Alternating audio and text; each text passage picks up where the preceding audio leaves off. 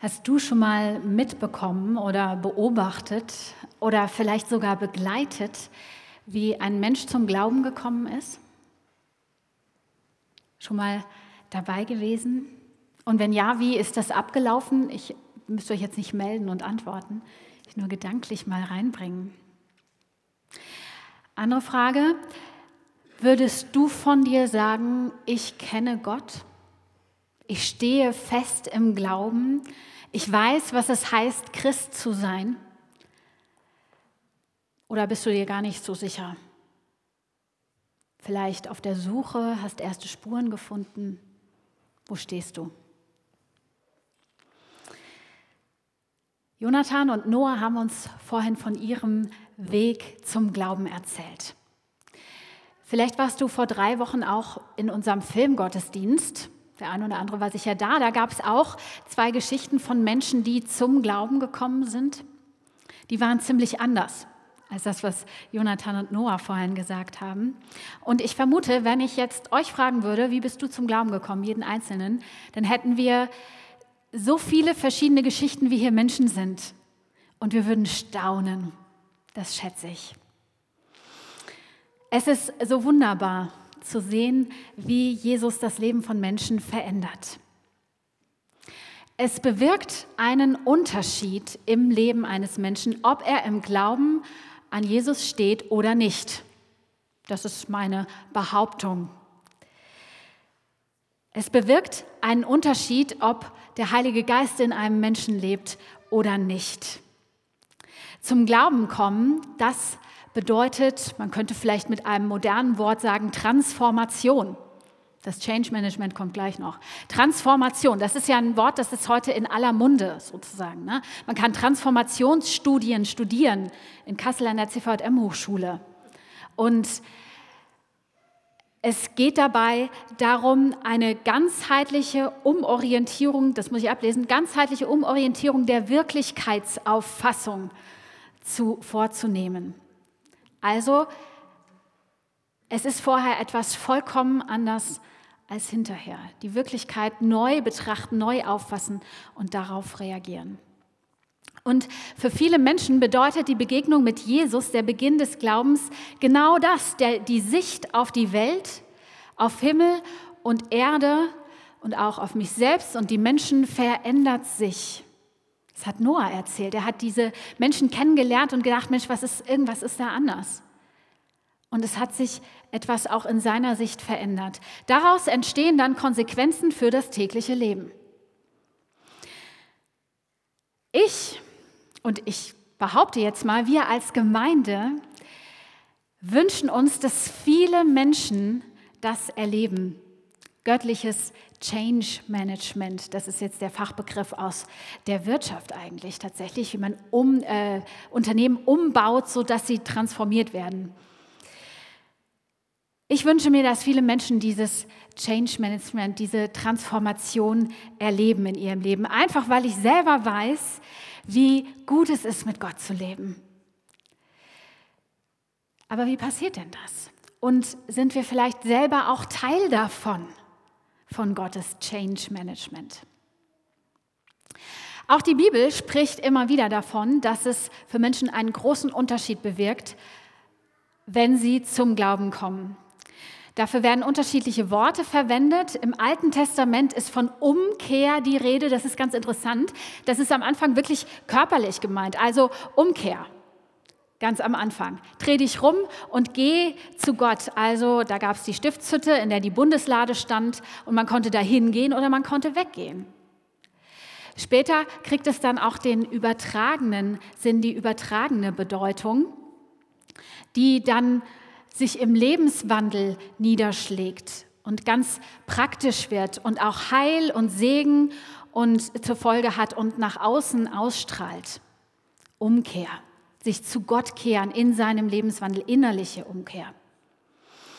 Interessant ist, und das gilt fürs Alte und fürs Neue Testament, die Voraussetzung für diese Umkehr zu Gott, also dass ein Mensch sich zu ihm kehrt, die schafft Gott selbst, nicht der Mensch.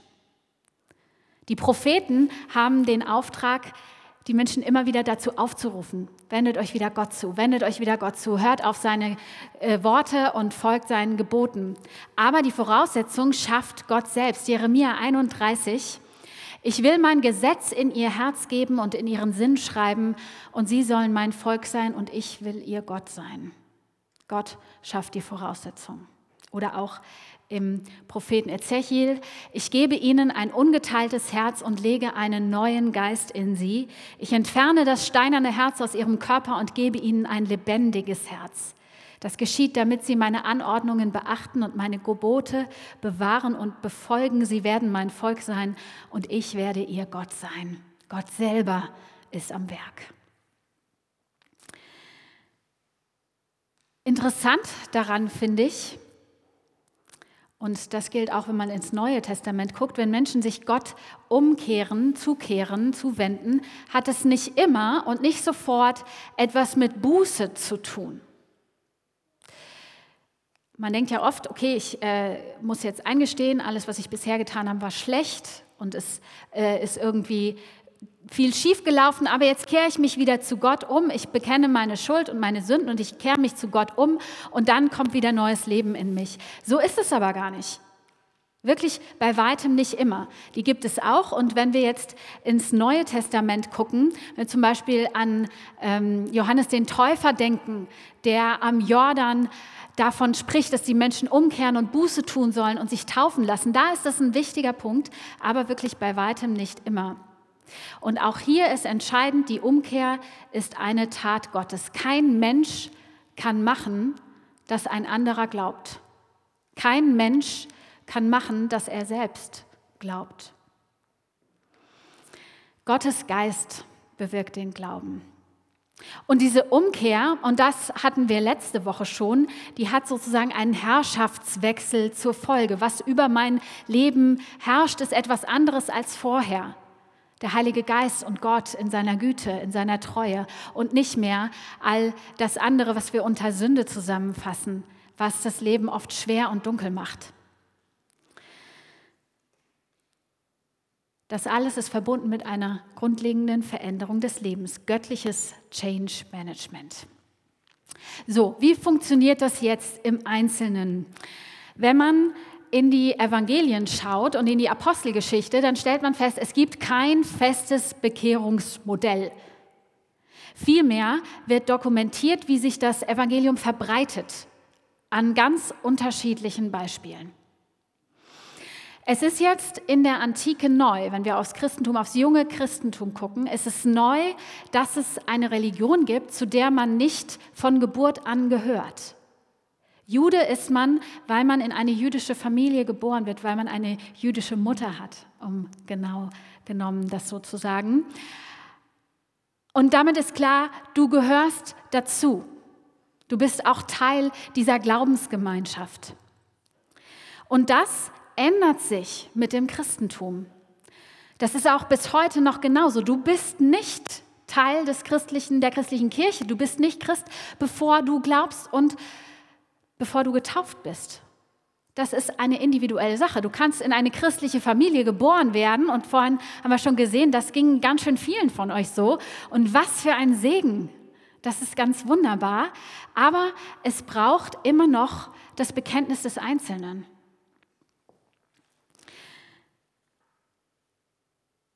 In der Apostelgeschichte gibt es jetzt ganz, ganz viele unterschiedliche Geschichten darüber, wie Menschen zum Glauben kommen. Viele hören die Predigten der Apostel ganz am Anfang oder ähm, sie sehen die Wunder, die die Apostel tun.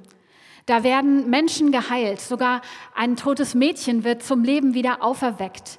Oder ich denke zum Beispiel an Paulus und Silas, die im Gefängnis sitzen, in Fesseln und dann loben sie Gott, die Fesseln fallen ab und die Türen gehen auf und der Gefängnisaufseher kommt zum Glauben und sagt, das ist ja der Wahnsinn. Und diesen Gott will ich auch glauben, zu dem will ich auch gehören.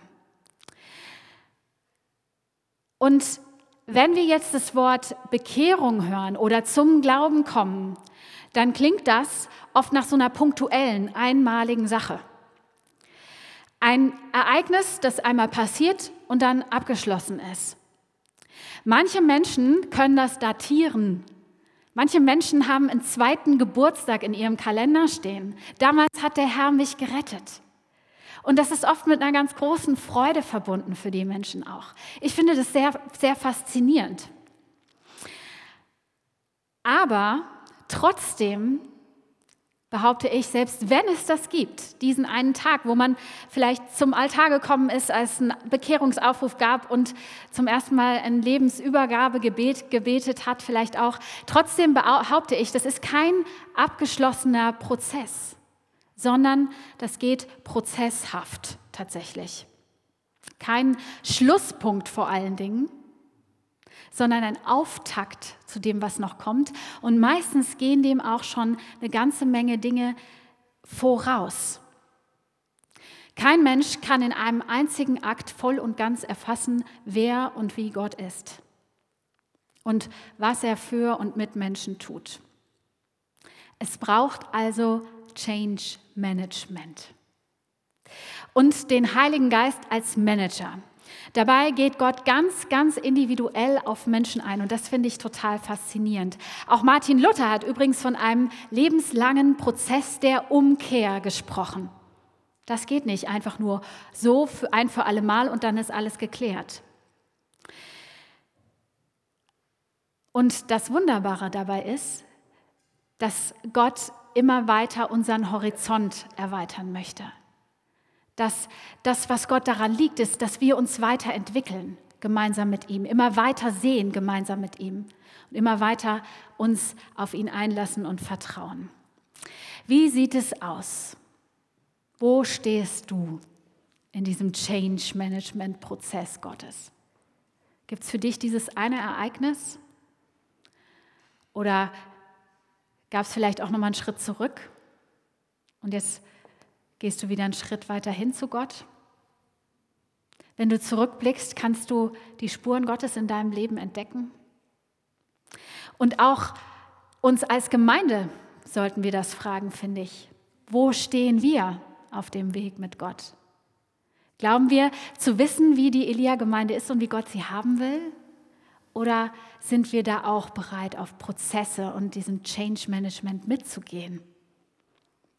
Man kann sich in Erkenntnissen und Gewohnheiten ganz gut einrichten, wenn man weiß, was einen erwartet und wie man so sein Leben und auch Glauben und Gemeinde lebt. Aber suchen wir immer wieder neu Gott und sind bereit, uns von ihm bewegen zu lassen.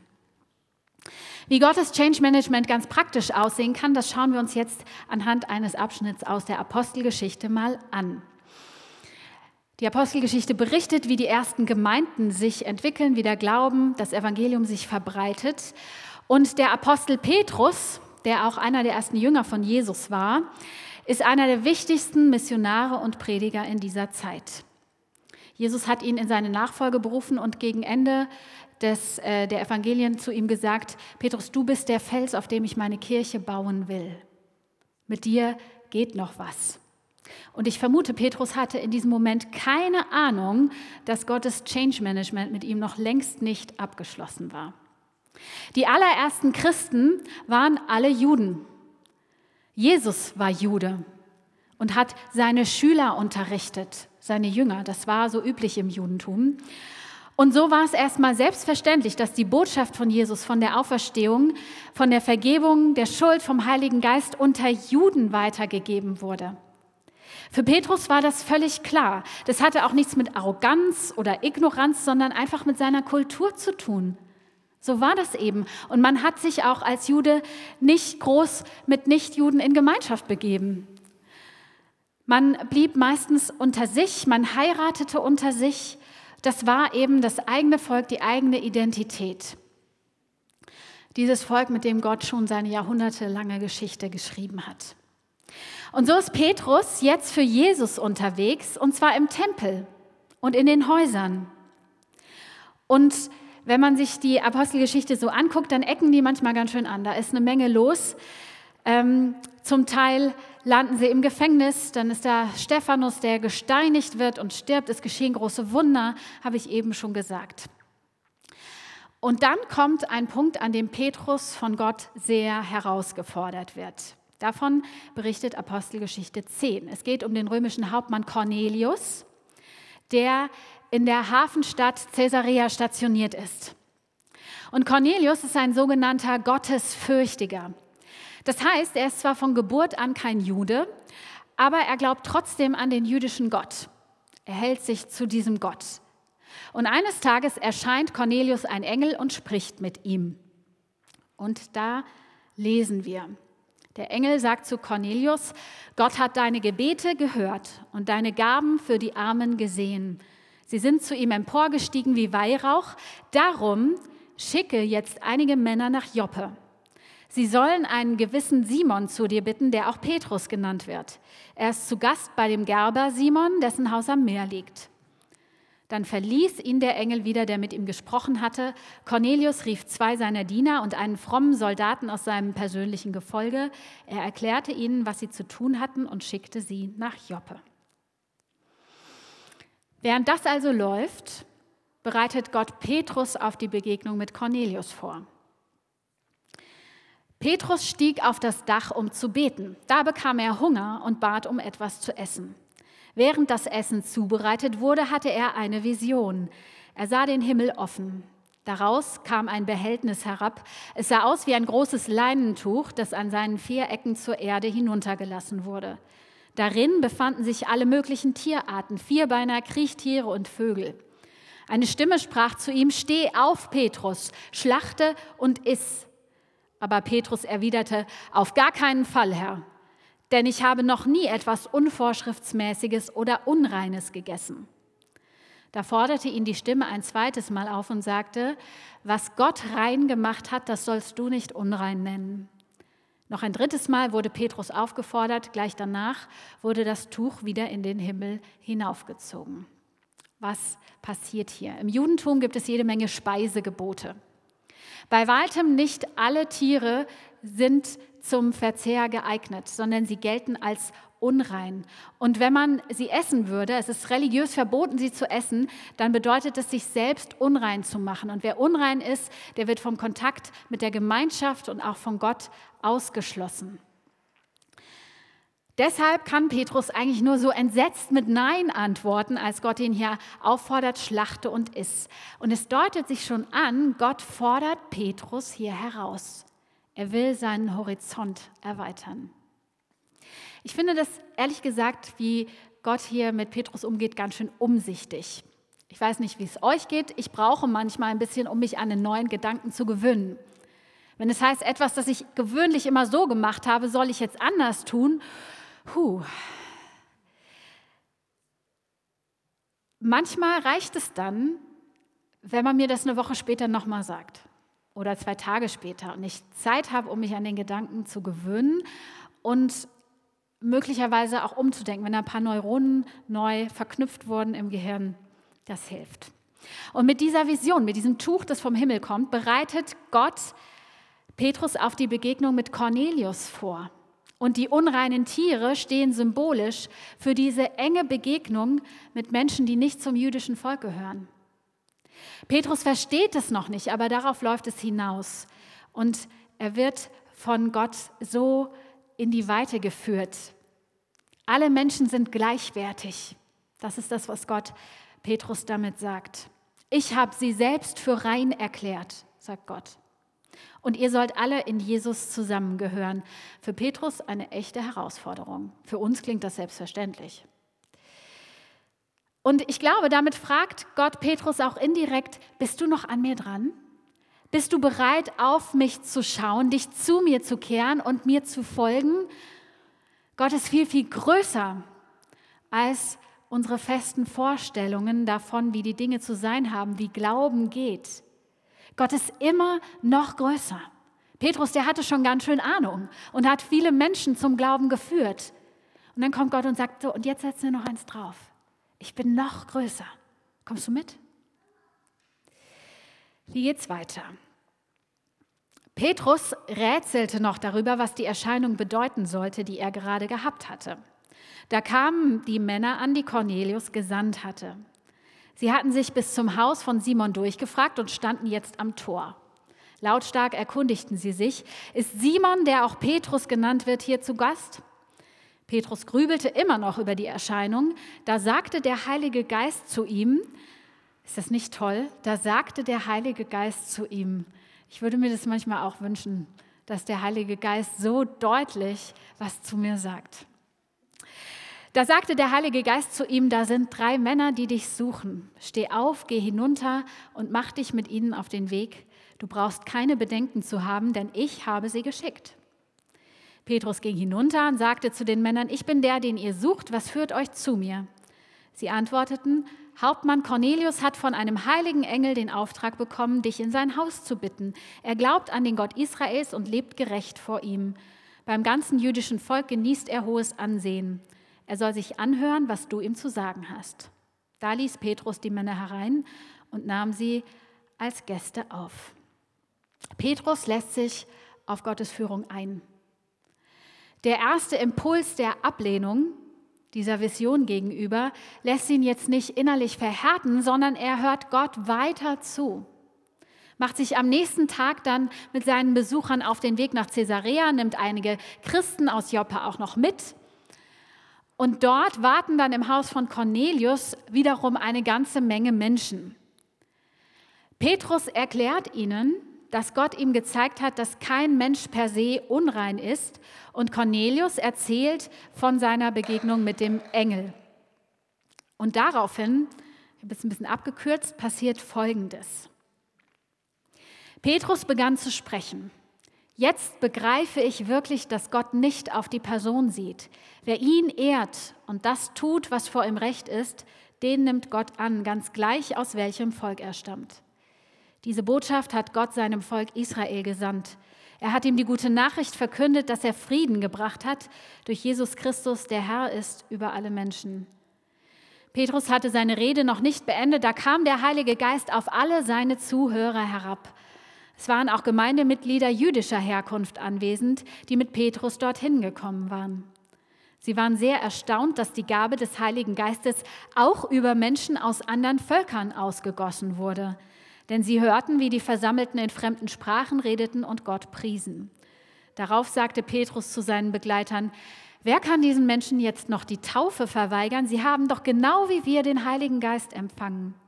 Und er ordnete an, sie im Namen von Jesus Christus zu taufen. Danach baten sie Petrus noch einige Tage bei ihnen zu bleiben. Schritte in den Glauben. Wie handelt Gott mit Petrus und Cornelius? Gottes Geschichte mit dem römischen Hauptmann Cornelius beginnt schon viel, viel früher. Er kommt nicht aus dem Nichts zum Glauben, sondern Gott führt ihn ganz behutsam. Als römischer Hauptmann ist er in Caesarea stationiert, hier lernt er das Judentum kennen. Und der jüdische Gott scheint ihn anzusprechen, zu faszinieren, ihn zu überzeugen. Und sein Herz und sein Ohr sind dicht an Gott.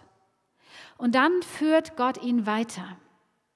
Und ganz interessant, Gott gebraucht Cornelius auch, um Petrus weiterzubringen. Also es ist nicht nur Petrus, der jetzt Jesus zu Cornelius bringt, sondern auch Petrus kommt wirklich weiter durch diese Begegnung. Und Gott sagt dabei aber immer nur, was als nächstes passieren soll. Das finde ich auch ganz interessant.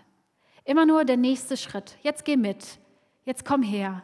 Oder schick die Leute zu, zu Petrus, dass sie ähm, den Petrus zu mir einladen. Und die beiden gehen ganz vertrauensvoll, ohne zu wissen, wohin das letztlich führt oder wozu es gut ist. Ganz schön mutig, oder? Als Petrus kommt, ist Cornelius darauf vorbereitet, dass Gott etwas zu sagen hat. Und dann erfährt Cornelius, der schon ganz lange mit Gott unterwegs ist, alles über Jesus. Die Zeit ist reif. Gott hat ihn vorbereitet und jetzt ist die Zeit reif. Und man kann sehen, da fällt nicht ein Blitz vom Himmel, und auf einmal ist alles klar. Ja, es gibt dieses Ereignis. Und wahrscheinlich würde Cornelius später sagen, an dem Tag hat der Herr mich gerettet. Vielleicht hat er einen Kalendereintrag gemacht, wer weiß. Aber das Ganze hatte eine Vorgeschichte. Ein langer, behutsamer Prozess.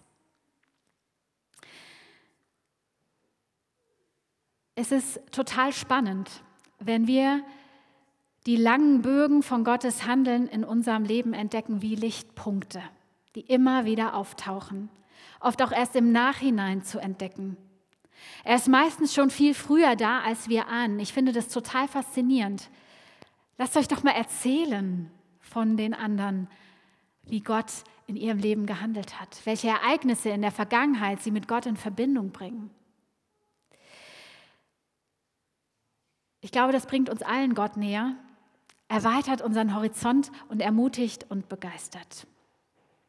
So, und von Petrus möchte Gott, dass er in Zukunft auch Nichtjuden in der christlichen Gemeinschaft akzeptiert und sie dazu einlädt. Und damit fordert Gott ihn heraus. Petrus hätte ja auch sagen können, nö, das geht mir zu weit. Also ganz ehrlich, das können ja andere machen, aber ich bleibe jetzt hier bei den Juden und für die bin ich da, aber Gott, also irgendwie gehe ich da nicht mit. Aber er ist sich nicht zu bequem. Es ist ihm nicht zu unsicher, was Gott da mit ihm vorhat. Die Schritte, die Petrus dahin aber gehen soll, wenn wir jetzt mal kurz drüber nachdenken, die sind gar nicht so radikal. Er soll nicht einfach zu irgendeinem Nichtjuden gehen, an der Tür klingeln und sagen, guten Tag, ich möchte mich mit Ihnen über Gott unterhalten, sondern Gott schickt ihm diesen Gottesfürchtigen, der schon eine ganze Menge mit ihm gemeinsam hat, nämlich schon den Glauben an diesen einen Gott. Das ist für Petrus echt ein Zwischenschritt, den er gehen kann. Der hört, er ist angesehen bei den Juden. Und es ist ein Mensch, der sich darauf einlassen kann. Gott hätte auch sagen können, so heirate jetzt mal diese Nichtjüdin und dann macht ihr gemeinsam Missionsarbeit. Aber das tut er nicht, sondern er geht mit ihm Schritte, die Petrus mitgehen kann. Gott sieht nicht auf die Person, wer oder was jemand ist, das steckt in dieser Geschichte drin, aber er sieht die Person an und geht auf sie ein. Für Petrus eine große Erkenntnis. Das Ergebnis ist für beide, für Cornelius und Petrus, große Freude, großes Staunen darüber, wie Gott handelt. Der Heilige Geist wirkt, Menschen werden erfüllt, kommen zum Glauben, werden getauft. Und das ist das Ziel des Handelns Gottes mit uns. Gemeinschaft und Frieden untereinander, Freude, Erfüllung mit dem Geist, dass wir uns entwickeln, einzeln und gemeinsam aufblühen. Es verändert sich etwas nachhaltig durch dieses Ereignis, aber auch immer weiter im Prozess. Das Ziel ist nicht, ihr baut eine Gemeinde, in der ihr euch wohlfühlt und in der ihr es bequem habt, sondern Frieden mit allen Menschen und Entwicklung, Horizonterweiterung. Das ist das Ziel. Das, naja, es ist ein Ziel, es ist ein Prozess, den Gott mit uns allen gehen will. Und wenn Menschen zum Glauben kommen, dann geht es, das habe ich eben schon gesagt, um den Einzelnen. Gott knüpft bei der jeweiligen Person an, er kennt uns durch und durch, er kennt dich durch und durch und weiß genau, was du brauchst. Vielleicht fordert er dich auch heraus. Denk doch mal darüber nach. Hast du schon mal ausprobiert? Und vielleicht ist da ein Impuls, der sagt, nein, also echt nicht Gott. Ich, ich mache ja viel mit. Aber vielleicht lohnt es sich doch, sich darauf einzulassen, zumindest den nächsten Schritt zu gehen. Und dann zeigt Gott den nächsten und den nächsten. Einen interessanten Punkt noch an dieser Geschichte von Petrus und Cornelius. Um Menschen zum Glauben zu führen, nimmt Gott andere Menschen in seinen Dienst. Petrus wird hier von Gott in den Dienst genommen, um Cornelius zum Glauben zu bringen.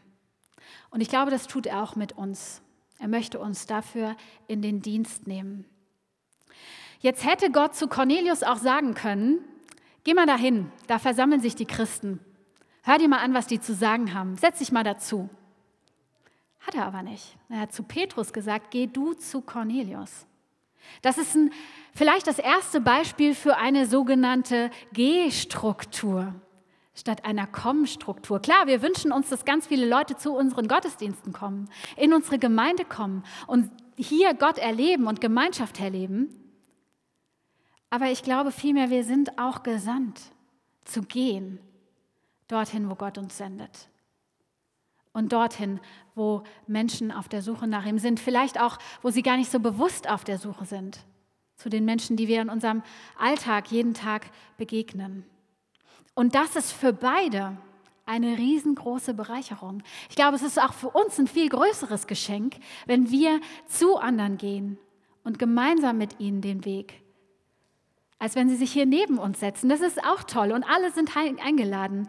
Aber wir alle und wir selber haben, glaube ich, mehr davon und haben die Möglichkeit, unseren Horizont von Gott erweitern zu lassen in ungeahnter Art und Weise.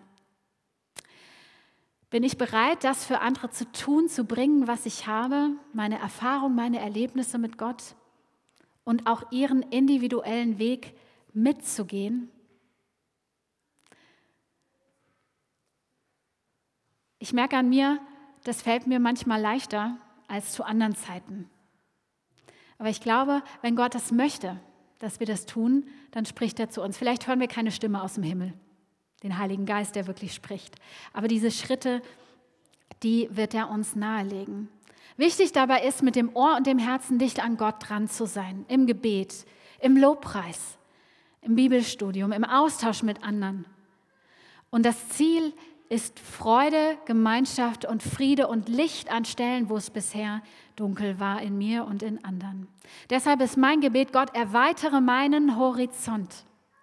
Fordere mich heraus, führe mich an die Grenzen meines Denkens und dann reiß sie ein. Zeig mir deine Größe noch viel mehr, als ich sie bis jetzt kenne. Ich bin überzeugt, wenn wir so beten, dann wird Gott uns fordern, aber nicht überfordern. Meine ganz persönliche Horizonterweiterung, die hat erst kürzlich stattgefunden mit unserem Umzug hierher. Das war eigentlich ganz schön bequem, was ich da hatte.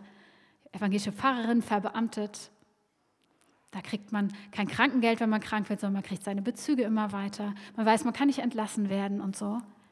Das ist eigentlich total bequem. Und dann die Frage, bleibe ich hier oder mache ich mich auf den Weg, um von Gott meinen Horizont erweitern zu lassen? Man muss ja sagen, das ist immer noch ganz schön harmlos. Ich glaube, wenn Gott zu mir gesagt hätte, geh in ein fernes Land und werde Missionarin und baue dir einen Spenderkreis auf, der dich Tag für Tag ernährt, Huh, damit wäre ich persönlich überfordert gewesen. Das weiß Gott. Deswegen hat er gesagt, guck mal hier ist deine Horizonterweiterung. Ein Schritt, den ich mitgehen konnte. Welche Schritte will Gott mit dir gehen? Ein Vorschlag zum Schluss. Bleib nach dem Gottesdienst noch fünf Minuten da und lass dir von einer anderen Person erzählen, wie sie zum Glauben gefunden hat und erzähl das selbst auch einer anderen Person. Am besten jemandem, von dem du das noch nicht weißt. Also wahrscheinlich jemand, der nicht zu deiner Familie gehört oder so. Das ist auf jeden Fall auch schon eine Horizonterweiterung.